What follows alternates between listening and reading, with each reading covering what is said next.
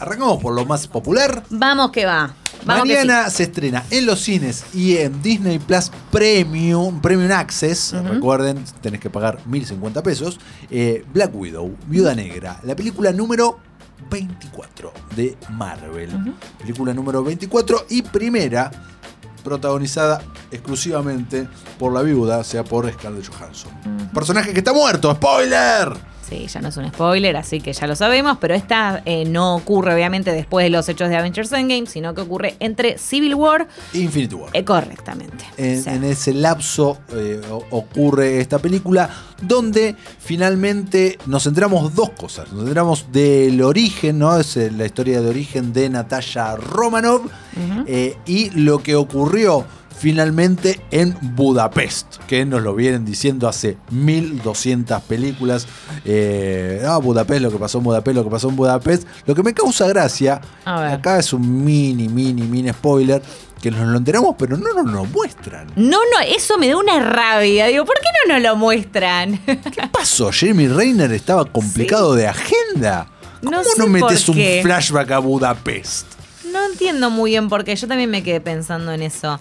La acción ocurre en los 90, digamos, mediados de los 90, con una. O empieza en realidad en mediados de los 90 con una adolescente Scarlett, una adolescente Widow, Black Widow, eh, Natalia Romanoff, y su relación con esta familia que parece al principio medio idílica y todo súper bien, hasta que descubrimos que es una onda todo muy The Americans, digamos. muy, ¿no? Exactamente, Igual muy The Americans Americans. y una familia ensamblada. Una Ensamblada. familia que no era familia, No. pero que funcionaba como tal. Durante tres años. durante tres años y eh, lo, cómo picó esto en la vida de Natalia y de su hermana no hermana Yelena, que ayer me entero por redes sociales algo tremendo. Lucía Agosta le puso la voz a este personaje en la animación. Sí, es correcto. En la Wow. serie de, sí, de Avengers Assemble animada. eh, ¿Cómo no sabía no esto? pasa que Estoy hubo- indignado. Hubo una época que sí, como doblaba mucho, ahí un- tuve una temporada de doblar bastante, co- como que a veces se me, medio se me, mez- se me mezclaban algunos, me olvidaba de otros. Y cuando salí del ver la función privada y volví a caminar a mi casa, dije, ah, yo había hecho este personaje, yo lo hice.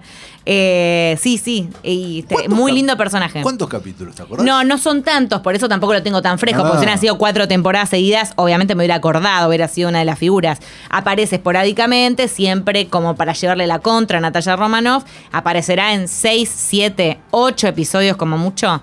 Así que, y siempre tratando de buscar un plan y vengarse que no le sale bien. En la versión animada, en la o serie. sea, eh, podemos decir que cuando algún día entrevistes a Florence Pugh, eh, le voy a decir, mira, nosotros tenemos en común. Tenemos en común este personaje. Somos Yelena. Somos Yelena, correcto, sí. Pero yo no lo hice con el acento eh, Eh, ruso. No, No, lo hice no, así lo como estaba bien bien- bien latino. Lo hice bien latino. ¿Pero eso por sí. exigencia o por decisión? Por exigencia. Igual lo intenté y me salía medio, ¿viste cuando te queda medio raro? Que sí, no, mejor que, mejor que me hayan dicho que lo hagan latino normal. Porque era como, sos- no me sale ahora. Lo No. estoy tratando de hacer en inglés, pero no. Eh, lo practico para la próxima. Por favor. Bueno, bien, así que tenemos esta familia ensamblada y eh, Alexei, David Harbour y Melina, que son Rachel Weisz, que interpretan a sus padres entre un millón de comillas, ¿no? Porque no lo eran, todo lo contrario. Exacto. Eh, ¿Te gustó? Me gustó Tres Agostas, ahí clavadito. Me ¿Usted? gustó Tres Agostas, ahí clavadito también, repito todo. Re- Retweet. Eh, sí, la verdad que no. Me encontré lo que esperaba. Punto. No le exigía ni pretendía mucho más. Típica película de Marvel, eh, desalmada en un montón de, cosas, muy entretenida en otras y, y listo. Sí, coincido plenamente con todo. Se cae para mí en alguno. Me, me choca a veces cuando panquequean tanto los personajes en cuanto vos ves a alguien que parece desalmado, que es medio choto, que es un tipo, ponele, o un personaje frío, lo que sea, y después corte a. Puro era un dulce de leche, déjame joder, y quería una familia perfecta. No existe, hermano, no. Haceme las cosas más o menos razonables, seamos lógicos, te- tengamos una línea medio sensata. Bueno, cositas de esas tiene un millón, ¿no? Pero divertido, me gustó, el que más me gustó es el personaje de Yelena. Be- Belova. Creo que Totalmente. está muy bien logrado, Sí, en una dosis 100% justa y de... que se sabe, esto no es spoiler, Sí. pero también se sabe que firmó un contrato con Marvel Sí, y que, va a seguir, ¿no? Así que. eh, que será la, la nueva viuda negra. ¿Qué más? Eh, en HBO Max se estrenó, y esto ya nos da pauta de.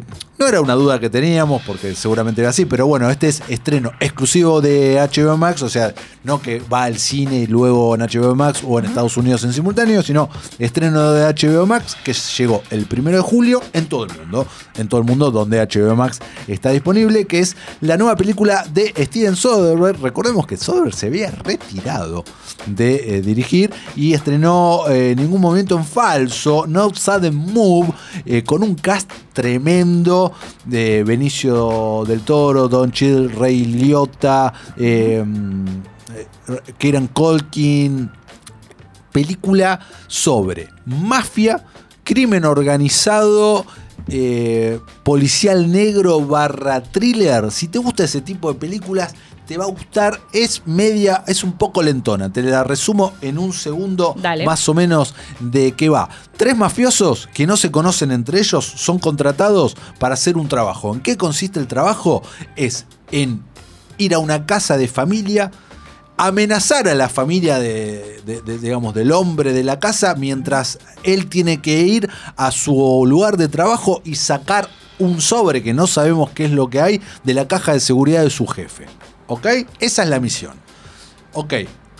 Pasan cosas, se complica. Obvio. ¿no? Obvio que pasan cosas, se complican y acá sí, si te cuento ya empiezo a spoilear duro, porque a partir de la complicación es que empieza una manhunt, una quesería de hombres hacia los implicados en todo esto hasta que termina la película, que dura dos horas, es entretenida, pero media lentuski si no estás para este tipo de policiales. ¿Cuántas agostas? 3 agostas 25. Bien, perfecto.